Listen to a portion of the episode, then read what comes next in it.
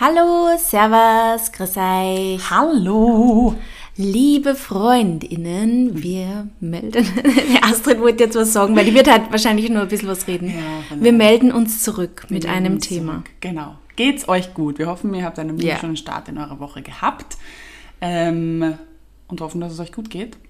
Denn wir haben heute ein bisschen einen Brocken für euch. Ja. Wir haben mal wieder mal ein ernsteres Thema, das schon lange auf unserem Redaktionsplan steht und wir es immer wieder so ein bisschen vor uns hergeschoben haben, Ja. weil wir uns nicht so danach gefühlt haben. Ähm, Und weil heute es auch soweit. ehrlicherweise vielleicht da ein bisschen mehr Recherche benötigt ja. als äh, die anderen Themen, die wir sonst immer so behandeln. So ist es. Wir gehen heute ein bisschen in die Tiefe und zwar reden Mhm. wir heute über das Lieferkettengesetz. Ähm, ein Thema, das mir sehr am Herzen liegt und äh, das auch sehr viel mit meinen Themen auf Instagram zu tun hat, weil ich mich ja doch sehr viel mit Regionalität und äh, Saisonalität beschäftige, aber das ist ja nur ein kleines Unter, Unter, Mhm. Unterkapitel vom Lieferkettengesetz. Jetzt stelle ich dir mal eine Frage zu Beginn. Ui. Wann hast du zum ersten Mal dich mit dem Thema Lieferkette beschäftigt in deinem Leben? Ähm, ich glaube, wie du zum ersten Mal Live mit denen gemacht hast, oder? Hast du mal Live mit denen gemacht? Habe ich gemacht, Ja. aber hast du tatsächlich in deinem Leben noch nie über die Lieferkette Ja, natürlich, aber nie so kritisch, wie ich es, glaube ich, seitdem mache, seitdem du das auch mehr behandelst auf, deine, ähm, auf deinem Account. Ähm, weil davor, natürlich, man macht sich schon Gedanken, woher kommt das. Also vielleicht wahrscheinlich vor allem bei mh, eh vor allem regionale Produkte, Ja. lustigerweise, oder saisonale Produkte, weil äh, vor allem so Obst, Gemüse, was man halt so wirklich so kauft, so, also was man sich halt so nimmt Ja. und was offen liegt. Ich weiß nicht, da mache ich mir immer, da habe ich mir immer schon mehr Gedanken drüber gemacht Ja. und auch bei Eier. Ähm, und ja, aber ja, kritischer beleuchten oder vor allem auch so eben Produkte, die man halt vielleicht ähm, eben die, die von größeren Konzernen kommen. Ja. Über das habe ich ehrlicherweise lange Zeit gar nicht nachgedacht, weil ich mir einfach gedacht habe, ja, wird schon passen. Ja. Ich is mein Schokoaufstrich, halt. Ja. ich is Ja. mein ja, Pizza etc.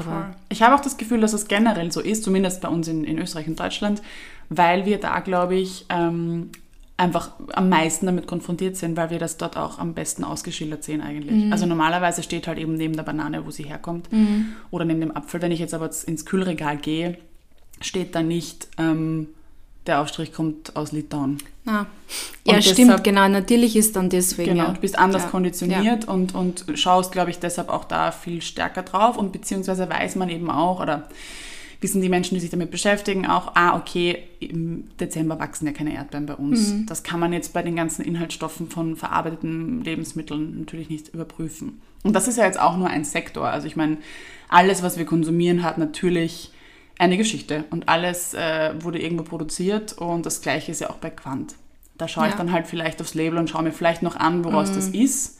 Ob das jetzt das Baumwolle ist oder nicht, das machen ja auch viele gar nicht. Mhm. Und dann steht ja auch nur Made in. Aber Ja. da steht ja gar nicht, okay, woher kommen die Fasern da drinnen? Da sind ja verschiedenste Fasern drinnen, die kommen ja nicht alle aus demselben Ja. Land.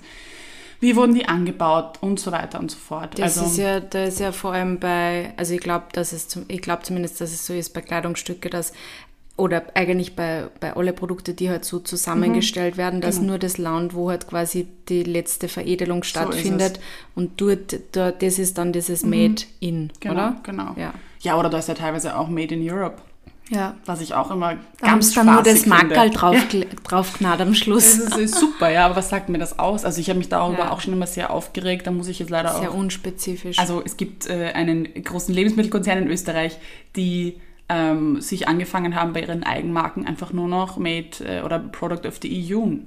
Und ich denke mir, was heißt das jetzt? Heißt das jetzt Österreich? Heißt das äh, Spanien? Also das, das sind ja Kilometer, hunderte Kilometer dazwischen. Das sagt mir gar nichts aus, nur weil da jetzt EU draufsteht.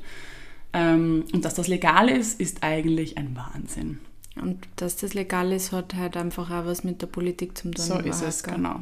Aber genau, ich möchte nochmal zurückrudern und die ersten Berührungspunkte von der Lieferkette, weil ich glaube Ja, was waren deine ersten Berührungspunkte eigentlich? Oder wie bist du dazu gekommen, dass du ähm, die mehr damit beschäftigst? eigentlich auch Obst und Gemüse. Ja. Obst und Gemüse waren von meinen, also ich habe generell meine Eltern oder meine Mutter eigentlich in dem Fall stärker, aber mit der war ich meistens einkaufen als Kind, hat uns das immer schon quasi verwehrt, äh, dass wir zum Beispiel Dani Sahne kaufen, weil die kommen aus Deutschland. Wir haben mhm. zum Nam-Joghurt greifen müssen. Also so hat es schon angefangen. Mhm. Sie wollte uns, wenn es da ein österreichisches Produkt gibt, hat sie es quasi verweigert, dass wir zum deutschen Joghurt greifen. Mhm. Oder zum, war bei allen anderen Lebensmitteln genauso. Und sie war da immer sehr stark dahinter, dass wir das verstehen, warum das so ist. Es gab auch noch andere Beweggründe, also keine Ahnung, manche Sachen waren natürlich mehr Müll und so weiter, aber es war sehr viel dieses Regionale. Und dann eben auch natürlich mit, äh, mit dem Saisonalen, also Gemüse und so waren die ersten Berührungspunkte. Und das war, ist in Fleisch und Blut übergegangen von Anfang an. Da bin ich meiner Mutter auch sehr dankbar, dass sie da wirklich von klein auf dahinter war und ein Bewusstsein geschafft hat. Aber, und da bin ich eben voll bei dir, sobald das ein verarbeitetes Produkt ist, sobald das ein Joghurt ist, denkst du nicht mehr drüber nach. Oder Joghurt war vielleicht bei uns dann schon noch so, aber mhm. auch da, also nur wenn da jetzt das Nöm-Joghurt ist, ähm, weiß ich ja auch nicht, wo die mhm. Erdbeerstückeln, die da drinnen ja. sind, herkommen. Das weiß ja, ich ja nicht. Weil das ganze Jahr gibt es bei uns einfach keine So Erdbeeren. ist es. Also, also wo kommen diese Erdbeeren her? Ja. Teilweise sind sie auch gar keine Erdbeeren. But that's a whole different story. Ähm, genau, also man hört dann irgendwo auf, wo es komplexer wird. Und ja, dann es ist halt dann auch teilweise fast nicht mehr möglich, das noch zu vollziehen, weil ähm, wenn wir jetzt zum Beispiel, nehmen wir mal ein Pesto, mhm. jetzt, ähm, wenn das ein Tomatenpesto mhm. ist, dann sind da Knoblauch drinnen, Tomaten, irgendwelche Pinienkerne, mhm. äh, Kräuter, mhm. Salz. Also wie willst du von der, von der Packung her erahnen können, genau. woher das alles kommt oder genau. wie das alles eigentlich mhm. zu dem worden ist? So das ist ist es. eigentlich unmöglich. Und die Zeit hat in Wahrheit auch kein Mensch. Mhm. Also es geht nicht, dass wir jetzt da uns hinstellen für jeden Wocheneinkauf und dann immer schauen, wo die Sachen herkommen. Und ähm, das ist ja auch nur das eine, ein Aspekt dieser ganzen Geschichte. Auf den Rest kommen wir dann später noch zu sprechen. Es geht ja nicht nur darum, wo es herkommt, sondern auch unter welchen Bedingungen es produziert wurde. Ähm, aber ja, es wird einfach kompliziert und dann haben sie begonnen, dann haben, ich glaube so eh, in den, in den Nullerjahren sind dann so immer mehr Labels aufgetaucht. Mhm. Dann wurde da gelabelt und dann wurde dann, ist das bio-zertifiziert und dann ist das so und so zertifiziert und dann waren die Konzerne halt so schlau zu sagen, ah, na, wir können ja auch eigentlich unsere eigenen Labels machen. Mhm. Und das ist ja extrem schlau, das ist ja wirklich ein Pakt mit dem Teufel, weil die kannst du ja dann auch nennen, wie du möchtest. Und die kannst du ja dann auch nennen, also no Green Certificate oder ich weiß es nicht. Und da ist dann vielleicht, sind vielleicht zwei, drei Punkte, die wirklich toll sind. Du kannst aber dadurch auch andere umgehen. Mhm. Also wenn da eben nicht das offizielle biozertifizierte Logo drauf ist, ähm, sondern irgendein anderes Bio, you name it, Organic, I don't know, ähm, kannst du vielleicht umgehen äh, Menschenrechte oder kannst du umgehen, dass es in einem Land produziert werden muss. Also du kannst dir da wirklich deine eigenen Regeln machen und dein eigenes Label erfinden. Mhm und das als Aushängeschild nehmen. Und das war dann so der nächste Step, dass dann plötzlich so viele Labels da waren. Das habe ich in einer Folge eh auch schon mal erwähnt gehabt. Das, ist, äh, das heißt das Label-Labyrinth, das ist eine Gratis-Broschüre, die man sich äh, bestellen kann, wo man mal sieht, was diese ganzen Labels so bedeuten. Oder dass die eigentlich nichts bedeuten, wenn man sie ganz ehrlich nicht, sagen. Ja, genau. Und, wie, und auch da wieder, wer hat die Zeit? Ja. Wer hat die Zeit? Und ähm, ich glaube, Quintessenz dieser Folge heute, das wird auch werden, es kann nicht sein, dass das an uns hängt. Ja. Es kann einfach nicht sein, dass wir uns da hinstellen müssen, die Labels verstehen müssen, die Recherche betreiben müssen, die teilweise unmöglich ist zu betreiben, sondern da muss eben das besagte Lieferkettengesetz her. Da, muss, da müssen einfach politisch Dinge passieren, die Konzerne müssen zur Verantwortung gezogen werden und das kann nicht von uns Individuen mhm. äh, gestemmt werden. Das geht einfach nicht. Bist du ähm, auf die Zuganger, auf die äh, Menschen vom Lieferkettengesetz, mhm. die das halt auch vorantreiben wollen, oder sind die auf die zugekommen damals eigentlich? Ich weiß es ehrlicherweise nicht mehr. Ich glaube. Das ist eine zufällige Begegnung von beiderseitigem ich glaub, Interesse. Ich habe sie irgendwie auf Instagram gefunden oder mhm. so. Ich kann mich wirklich nicht mehr erinnern. Ich habe das gesehen und habe mir gedacht, wo wart ihr mein Leben lang? Also mhm. ich habe das gesehen und habe sofort auf die Website geschaut und auf die ganzen Posts und habe gedacht, oh, das ist all das, wofür ich eigentlich schon seit Jahren brenne und genau das, was ich gerne hätte. Ich glaube, ich, glaub, ich bin über Deutschland irgendwie. Ich, ich folge einer ähm, EU-Politikerin und ich glaube, die hat gesprochen über das Lieferkettengesetz in Deutschland. So war das. Und dann mhm. habe ich geschaut, ob es eins für Österreich gibt. Ich glaube, mhm. so ist das damals passiert. Und ich dachte mir, ja, genau, das muss es sein. Genau das kann, es kann nicht sein, dass ich dann da stehe und nicht weiß, ob mein Schokoaufstrich äh, den Regenwald abholzt oder nicht. Mhm. Sondern es darf nicht sein, dass für einen Schokoaufstrich ein Regenwald abgeholzt wird. Ja. Und da, da muss man beginnen. Und deshalb sind diese Gesetze extrem wichtig und deshalb ist es auch wichtig, dass wir ähm, damit in den Kontakt treten und das ist dann auch passiert. Also ich war dann nicht gleich, oh, wie kann ich euch helfen, wie kann ich euch unterstützen, mhm. ähm, weil das ist halt genau das, was ich gerne möchte. sind genau meine Themen. Sehr gut. Die Lieferkette. Aber die ist ja ein sehr komplexes Thema. Also ich habe es vorhin schon angeschnitten, es ist halt nicht nur die Regionalität und die Saisonalität, die ja per se schon sehr wichtig war. Äh, wichtig, aber auch extrem schwer zu verfolgen mhm. ist.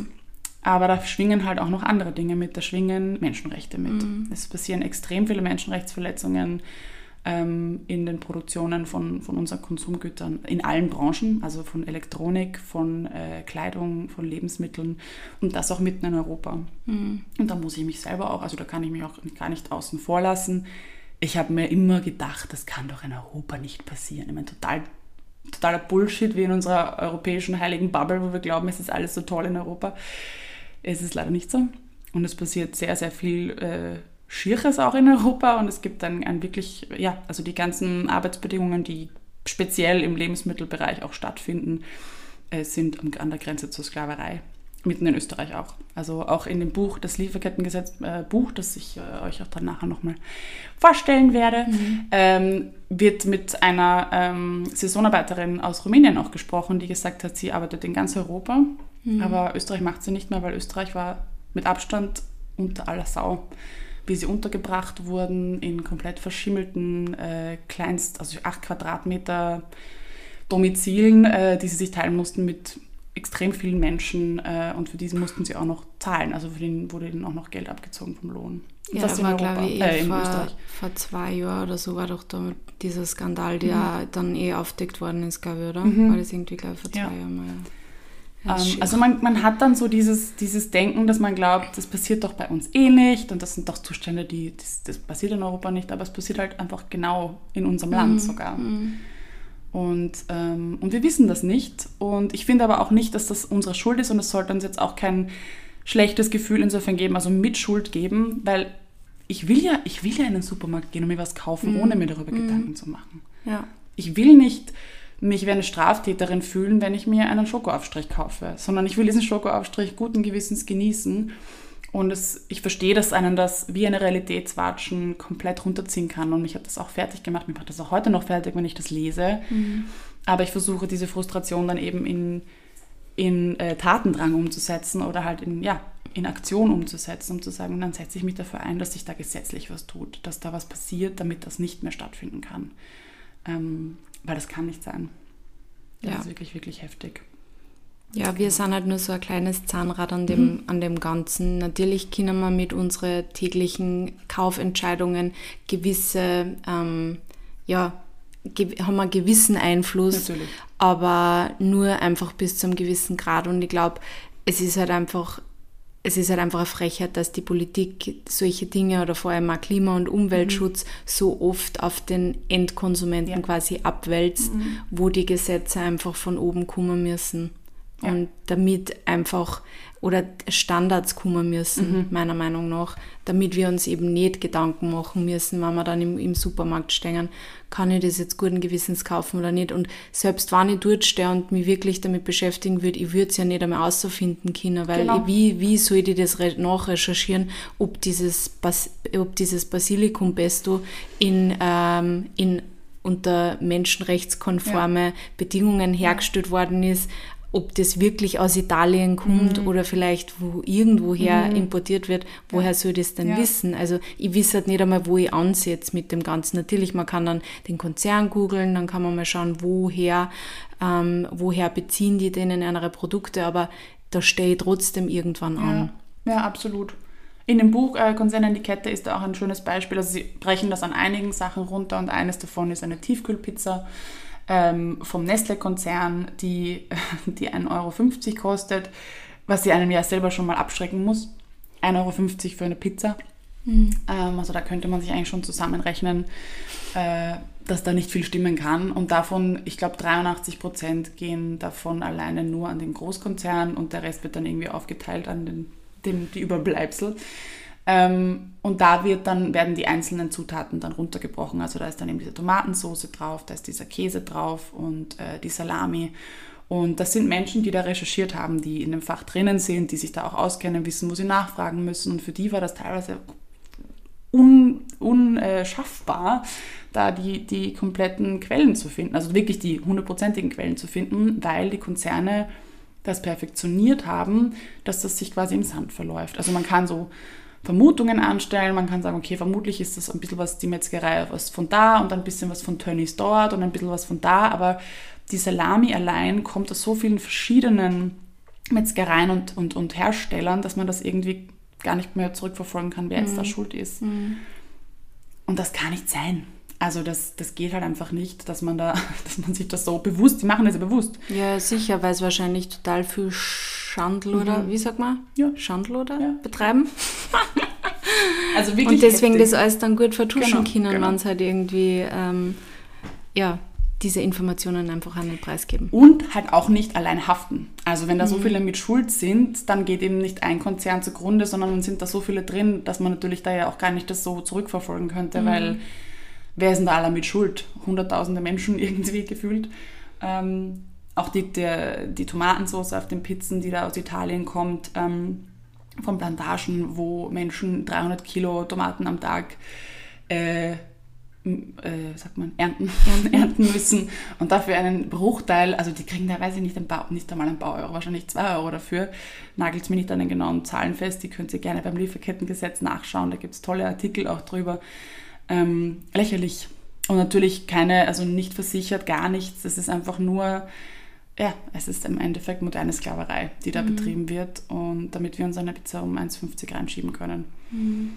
Mm, ja, Schier. Nicht, nicht schön, was da, was da passiert. Und wir haben auch vor der Folge ein bisschen gesprochen, okay, natürlich ist es jetzt kein, kein einfach äh, zu verdauendes Thema. Und, ähm, Na, aber bei, bei, un, bei, unserem, bei unserem Podcast sind halt auch manchmal genau. Themen, die vielleicht nicht ganz so easy verdaulich sind, aber die man halt einfach auch ansprechen muss. Genau, das hat die Sophie eben im Vorfeld gesagt. Manche Dinge kann man auch nicht beschönigen und sollte man auch nicht beschönigen. Und da hat sie absolut recht. Ich habe oft oftmals Respekt, Sachen anzusprechen in der Form, wie sie sind, weil ich auch das Gefühl habe, dass wir, oder ich weiß es auch, ich kann ja auch nur von mir ausgehen, man hat einfach, man ist müde. Mhm. Man hat, äh, man verliert das Vertrauen, ähm, man verliert irgendwie die Kraft, die Motivation, die Glaub, den Glauben an die Menschheit, mhm. ähm, wenn man sich einfach mal bewusst umschaut, was alles in der Welt passiert, wie viel Unleid passiert, ähm, ja, wie viel Unleid, wie viel Leid passiert. Ähm, und das ist einfach schier. Das, also das verstehe ich auch und deshalb weiß ich auch, dass viele Menschen da aus Schutz einfach die Augen und Ohren verschließen mhm. und dann eher sagen, na, das höre ich mir jetzt nicht an. ignorieren, ja. Aber nichtsdestotrotz freue ich mich, wenn ihr immer noch ja. dran seid. Das machen wir halt eben nicht. Aber Astrid, was kann man tun? Man kann zum Beispiel das Buch lesen, oder? Man kann das Buch lesen. Das Buch ist wirklich toll. Das heißt Konzerne an die Kette. Ähm, ist von der Veronika und Sebastian geschrieben, die äh, eben Initiatoren des, äh, oder InitiatorInnen eigentlich, ähm, des Lieferkettengesetzes sind ähm, Journalistinnen und äh, da voll in der Materie drehen, sich mit Herzblut einsetzen für die Sache, ähm, da auch eine Gemeinwohlstiftung haben, Kommunen, die sich auch in diesem Bereich extrem engagieren, die da auch Events machen in die Richtung. Da war ich letztes Jahr auch eingeladen ähm, zu einem Kongress, wo es genau um das auch ging, wo das auch viel angesprochen wurde, wo mit den ProduzentInnen aus Österreich gesprochen wurde, aber auch mit den Bauern und Bäuerinnen, ähm, wo die Pol PolitikerInnen, also alle wurden zu Tisch gebeten quasi. Es mhm. wurden von KonsumentInnen über PolitikerInnen, über ProduzentInnen wirklich alle eingeladen, damit da ein Diskurs stattfinden kann. Ähm, wie die Situation ist, dass wir auch verstehen, okay, was sind denn eigentlich, was sind die Ängste und die Herausforderungen auch für die Produzentinnen in Österreich und wie können wir da was verändern. Und das geht eben nur gemeinsam. Also sie haben da wirklich einen holistischen Ansatz, was ich wirklich sehr unterstützenswert finde, auch wenn das manchmal ein bisschen auf äh, kritische Stimmen stößt. Also natürlich, wir hatten damals, es gab auch eine ziemliche Anschuldigung von wegen, wie kann man sich quasi äh, als Veganerin da mit äh, Fleischproduzentinnen an den Tisch setzen, aber das ist wichtig. Es ist extrem wichtig, dass wir uns da hinsetzen, gemeinsam, auch wenn wir unterschiedliche Ansichten mhm. haben, aber wir, wir, können nicht davon ausgehen, dass Österreich kein Fleisch mehr essen wird. Also das wird nicht ja. passieren. Äh, Österreich so realistisch nicht, muss man leider ja, sein. Aber auch nicht aufs Käse verzichten. Das sind alles Dinge, die Menschen weiterhin konsumieren wollen. Ich nicht, aber ein Großteil der ÖsterreicherInnen schon. Und deshalb muss, muss man die auch zu Tisch einladen und sagen, mhm. so, wie, wie schauen wir aus, wie können wir die Zustände verbessern, wie können wir schauen, dass wir da gemeinsam etwas finden, wo alle gemeinsam an einem Strang ziehen. Und das finde ich eben super. Das machen sie wirklich toll und in dem Buch ist das auch wirklich schön aufgeschlüsselt, also auch geile Quellenangaben, man sieht genau die Zahlen, äh, wenn man das braucht, äh, die einem ja auch oft helfen beim Aufwachen. Und, und argumentieren gegen ja. andere Menschen. Und es ist wirklich gut geschrieben, es ist nicht trocken geschrieben, also man kann es wirklich gut, gut lesen und es hat auch einen schönen hoffnungsvoll, ein hoffnungsvolles letztes Kapitel. Also man geht nicht komplett geknickt aus der Sache raus. Sprechen auch viel darüber, was sich eben schon tut und ähm, dass sich auch politisch viel tut, dass es natürlich auch äh, von Seiten der ArbeiterInnen Aufstände gibt, was berechtigt ist. Ähm, ja, also da, da tut sich etwas und da können wir eben vor allem politisch viel tun als äh, EndkonsumentInnen. Das richtige Kreuz das ist das Aller, Allerwichtigste. Ähm, aktuell ist eben ist noch keine Eintragung möglich, es ist immer noch die Vorarbeit, wir befinden uns immer noch in der Vorphase. Nichtsdestotrotz hilft jegliche Form der Unterstützung, hilft die Form, äh, also zum Beispiel das Buch zu kaufen, das Buch zu empfehlen, einfach eine Sensibilisierung für das Thema, dass Menschen noch sagen, ah, da gibt es die Option, dass man über ein Lieferkettengesetz spricht. Mhm. Ähm, ja, so oft wie möglich darüber sprechen, äh, Fragen stellen. Es war in Wahrheit eigentlich wichtig, dass das europaübergreifend einfach genau. genau. dann passiert. Nicht nur innerhalb von es Österreich, ist, oder? Es ist halt leider ein extrem komplexes äh, Gesetz, weil es eben so viele Unterkategorien mhm. gibt und deshalb ist es auch so schwer, das durchzubringen. Es gab in Deutschland schon einen minimalen Erfolg. Die haben ja was durchgebracht, aber eine sehr abgespeckte Version. Und mhm. du kannst halt leider nicht auf EU-Ebene eines für alle Länder gültige gültiges Gesetz machen, weil das einfach nicht geht. Mhm. Es ist zu, zu komplex und zu unterschiedlich in den einzelnen Ländern. Aber man könnte gewisse Regulierungen auf EU-Ebene machen, auf jeden mhm. Fall, aber du brauchst dann trotzdem für die Länder per se eigene ähm, Gesetze. Aber irgendwo müssen wir mal anfangen und es ist auch nicht so, dass, ähm, dass wir jetzt noch so viel Zeit hätten. Also besonders von der Klimaperspektive gesprochen. Äh, Regenwälder werden abgeholzt ohne Ende und meiner Meinung nach gehört da zum Beispiel eine fette Besteuerung drauf. Mhm. Es gehört einfach eine Riesenbesteuerung drauf, wenn da irgendwo Regenwald drinnen steckt. Oder wenn, wenn das von irgendwo importiert wird. Ähm, es kann nicht sein, dass, dass österreichische Produ dann, Produkte ja. so viel teurer sind als, mhm. als andere. Ähm, also das wäre dann zum Beispiel auf EU-Ebene. Aber ja, es ist, es ist wirklich, wirklich schwer, das auch durchzubringen, das auch zu erklären, dieses Gesetz, weil es ja nicht nur einfach ein Gesetz ist, sondern weil da so viel mitfließt. Und, ähm, ja, es ist ja so vielschichtig, weil es mhm. ja so viele unterschiedliche Produktgruppen gibt, genau. ähm, die da ja auch mit einfließen, so weil es geht ja um alle Produkte und nicht genau. nur um eins. Und da ist ja wieder alles, da sind mhm. ja dann wieder unterschiedliche Standards, auf die man achten muss. Genau, also. genau. Und ich meine, ich glaube, die Lebensmittel sind eine gute Brücke, weil ich glaube, da ist das Verständnis und das Bewusstsein noch am ehesten da. Ja.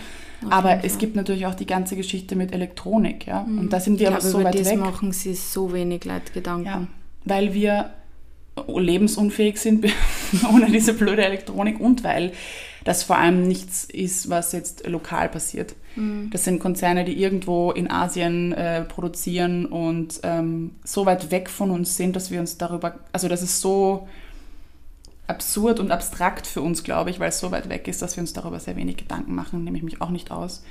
Aber da, da ist vor allem auch auf gesundheitlicher Ebene ähm, für Menschen, die da in den Richtungen arbeiten, die auch diesen ganzen Elektromüll abbauen müssen, mhm. wieder.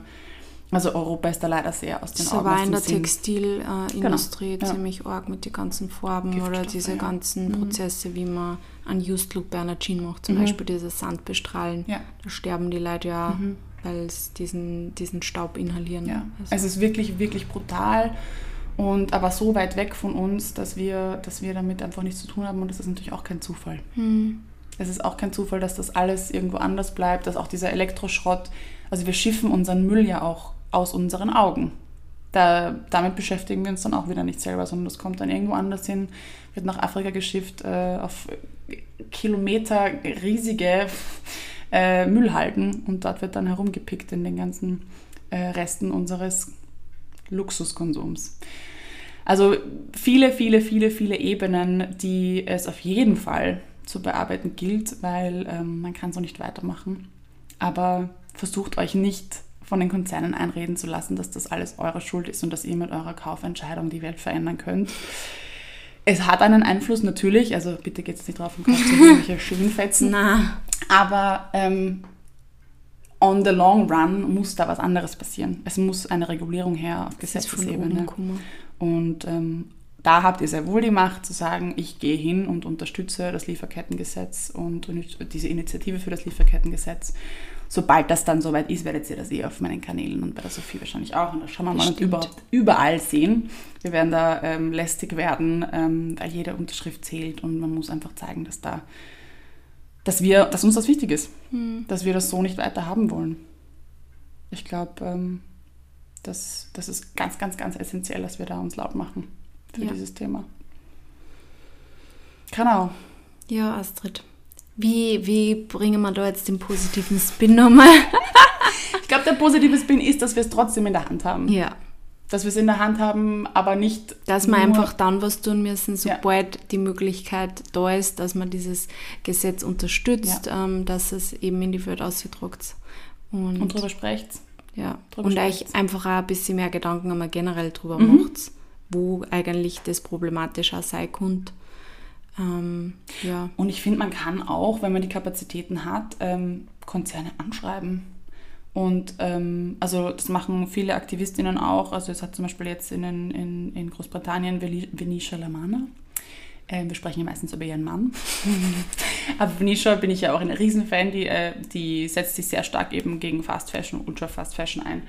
Und die hat begonnen, einfach einen Konzern nach dem anderen zu targeten und ähm, da auch wirklich E-Mail-Aktionen zu machen. Also die hat vorgefertigte E-Mail-Masken und da wird dann halt in einer gewissen Zeit werden dann einfach viele Sachen geschrieben und äh, gibt es dann Proteste und so weiter und äh, da geht was weiter. Da passiert wirklich was, weil sie halt einfach in Kontakt tritt mit den, mit, äh, den Konzernen und einfach sagt, das interessiert uns so nicht mehr. Ja, und sie hatet ja dann auch brutal auf ihrem Instagram. Genau, genau. Sie macht das wirklich toll ähm, und das hat auch nichts allein mit ihrer Reichweite zu tun. Natürlich hilft die ihr dabei, aber und wenn ihr nur eine E-Mail schickt, dann wissen die, sie, sie sind nicht ungesehen. Ja. Sie wissen, dass das, was sie tun, nicht einfach unter den Teppich gekehrt wird. Also wenn ihr euren Frust irgendwie abbauen wollt, dann schreibt ein paar nette E-Mails. Um den Oder nicht positiven, so nette E-Mails. positiven Spin hier noch zu finden. Versucht die Frustration in, in Aktion umzuwandeln. Das hat mir persönlich auch sehr geholfen. Es bringt nichts, wenn ihr euch am Ende des Tages schlecht fühlt. Dann hat keiner gewonnen. Ja, das stimmt. Genau. Magst du noch was dazu sagen, Sophie? Nein, ich finde, du hast unglaublich viele sehr schlaue Dinge gemacht, ähm, auch gesagt, ähm, über, ja, über die ich mir wahrscheinlich oft wenig Gedanken mache. Also ich muss auch ehrlich sagen, was Elektrogeräte anbelangt, bin ich meistens so, ja, das brauche ich, aber brauche ich es wirklich? Und ähm, ja, mache ich mir wenig Gedanken drüber. Ich meine, ehrlich gesagt, so das Müllproblem, jetzt waren wir zweimal auf Inseln irgendwie auf Urlaub und ich habe dann schon auch oft gemerkt, dass dort dass es dort da ein Müllproblem gibt oder dass es halt einfach oft auch auf der Straße irgendwo was herumliegt. Und dann habe ich mir oft einmal Gedanken gemacht darüber, okay, was dann die eigentlich mit dem Müll da jetzt auf dieser Insel? Bringen die den dann weg von dort? Verbrennen die den? Also das, also da habe ich einfach auch ein bisschen über das wieder, wie, wo, wo kommt das im Endeffekt dann alles hin? Das hat jetzt vielleicht nichts mit dem Lieferkettengesetz. Doch, es hat sehr viel mit dem Lieferkettengesetz zu tun. Ich habe mich nämlich auch lustigerweise auf Kreta mit Peter darüber unterhalten. Äh, Kreta ist eine Insel zum Beispiel, die extrem viele deutsche und österreichische Touristen bewältigen muss, muss man wirklich so sagen, jedes Jahr. Und ähm, da werden natürlich Unmengen an Konsum oder auch an Lebensmitteln hingeschifft, um diesen ganzen Bedarf äh, abzudecken. Und dann kommen, marschieren dann Firmen wie Nestle ein oder Coca-Cola. Coca-Cola ist ja der größte Plastikmüllverbreiter der Welt. Ähm, und karren da Tonnen literweise ähm, äh, Coca-Cola-Flaschen und also nicht nur Cola, sondern alle anderen Getränke auch. Aber wohin dann damit? Und diese Konzerne Kümmern sie nicht drum. müllen, müllen diese wunderschönen äh, Paradiese zu. Aber was dann mit diesen Plastikflaschen passiert, it's none of their business. Und die wunderschöne Natur von Kreta und von allen anderen Inseln wird zugemüllt mit Plastik. Also du siehst ja auch überall irgendwo Plastikflaschen Ja. liegen und das hat, also da gehören die Konzerne zur Verantwortung gezogen. Wenn ich Plastik produziere, Single-Use-Plastik produziere, dann muss ich mich für eine entsprechende Infrastruktur ähm, einsetzen. Ja. Dann, muss, dann muss ich eine Facility aufstellen und sagen, so, hier könnt ihr das recyceln. Oder dann muss ich mich dafür ja, irgendwie einsetzen, zu sagen, dann wird einmal im Monat von Greta der Müll wieder abgeholt. Oder ich weiß es nicht. Aber sie produzieren und äh, entziehen sich jeder Verantwortung. Also es hat sehr viel eigentlich damit zu Ja, tun. stimmt, ja. Stimmt, Ja, stimmt. da könnten wir jetzt ewig drüber reden, aber das lassen wir jetzt, weil sonst wird es zu viel.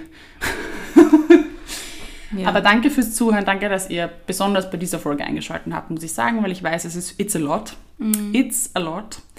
Aber ähm, solche Initiativen sollen aufzeigen, dass es eben gleichgesinnte Menschen gibt, die sich genau für diese Themen einsetzen, die euch wichtig sind.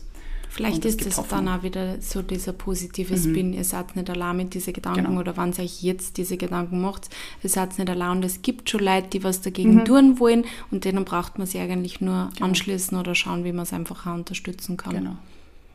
genau. Wir wünschen euch eine wunderschöne Woche und hören uns nächsten Mittwoch. Bussi, Baba!